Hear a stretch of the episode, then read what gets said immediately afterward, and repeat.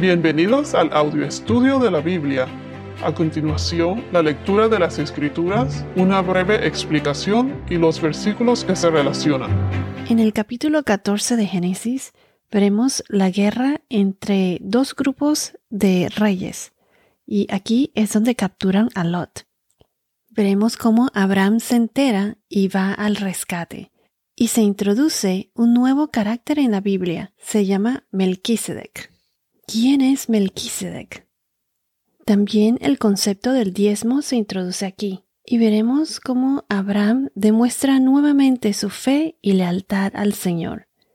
A simple vista, esto pareciera un capítulo simple y sencillo, pero al examinar estos versículos más profundamente, nos vamos a dar cuenta que este capítulo nos va a revelar mucho más de lo que aparenta. Todo esto y mucho más lo escucharemos en los próximos podcasts. Ahora vamos a la lectura. Génesis capítulo 14.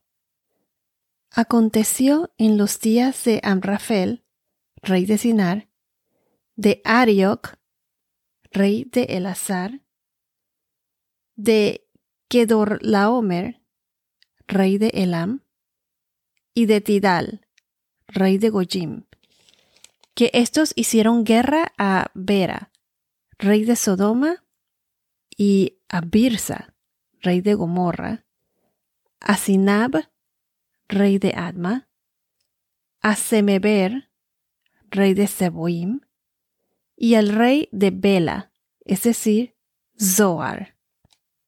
Estos últimos se reunieron como aliados en el valle de Sidim, es decir, el mar salado. Doce años habían servido a Kedorlaomer, pero en el año trece se rebelaron. En el año catorce, Kedorlaomer y los reyes que estaban con él vinieron y derrotaron a los refaitas en Astarot, Carnaim, a los susitas en Ham, a los emitas en Sabe, Kiriataim, y a los oreos en el monte de Seir, hasta el Parán, que está junto al desierto. Entonces volvieron a En Mispat, es decir, Cades, y conquistaron todo el territorio de los amalecitas y también a los amorreos que habitaban en Asesón Tamar. Entonces el rey de Sodoma, con el rey de Gomorra, el rey de Adma y el rey de Seboim y el rey de Bela, es decir, Zoar, salieron y les presentaron batalla en el valle de Sidim, es decir, que Dorlaomer, rey de Elam, a Tidal, rey de Goyim, a Amrafel, rey de Sinar, y a Arioc, rey de Elazar, cuatro reyes contra cinco. El valle de Sidim estaba lleno de pozos de asfalto, y el rey de Sodoma y el de Gomorra, al huir, cayeron allí, y los demás huyeron a los montes. Entonces tomaron todos los bienes de Sodoma y Gomorra con todas sus provisiones y se fueron. Se llevaron también a Lot, sobrino de Abraham, con todas sus posesiones, pues él habitaba en Sodoma, y se fueron. Uno de los que escaparon vino y se lo hizo saber a Abraham el hebreo, que habitaba en el encinar de Mamre, el amorreo hermano de Escol y hermano de Aner, y estos eran aliados de Abraham. Al oír Abraham que su sobrino había sido llevado cautivo, movilizó a sus hombres adiestrados, nacidos en su casa, 318 en total, y salió en su persecución hasta Dan. Por la noche, él, con sus siervos, organizó sus fuerzas contra ellos, y los derrotó, y los persiguió hasta Oba que está al norte de Damasco.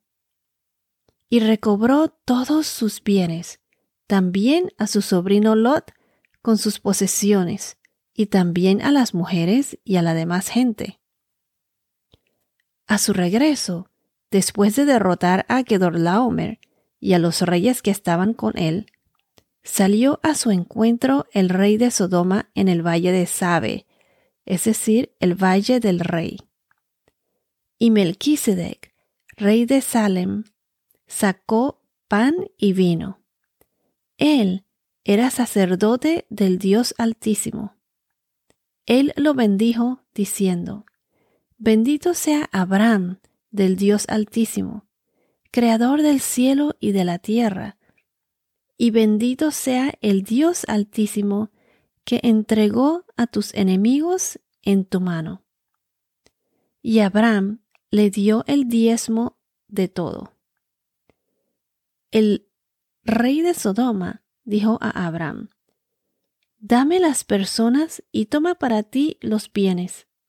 Y Abraham dijo al rey de Sodoma, He jurado al Señor, Dios altísimo, creador del cielo y de la tierra, que no tomaré ni un hilo, ni una correa de zapato, ni ninguna cosa suya, para que no diga, yo enriquecí a Abraham.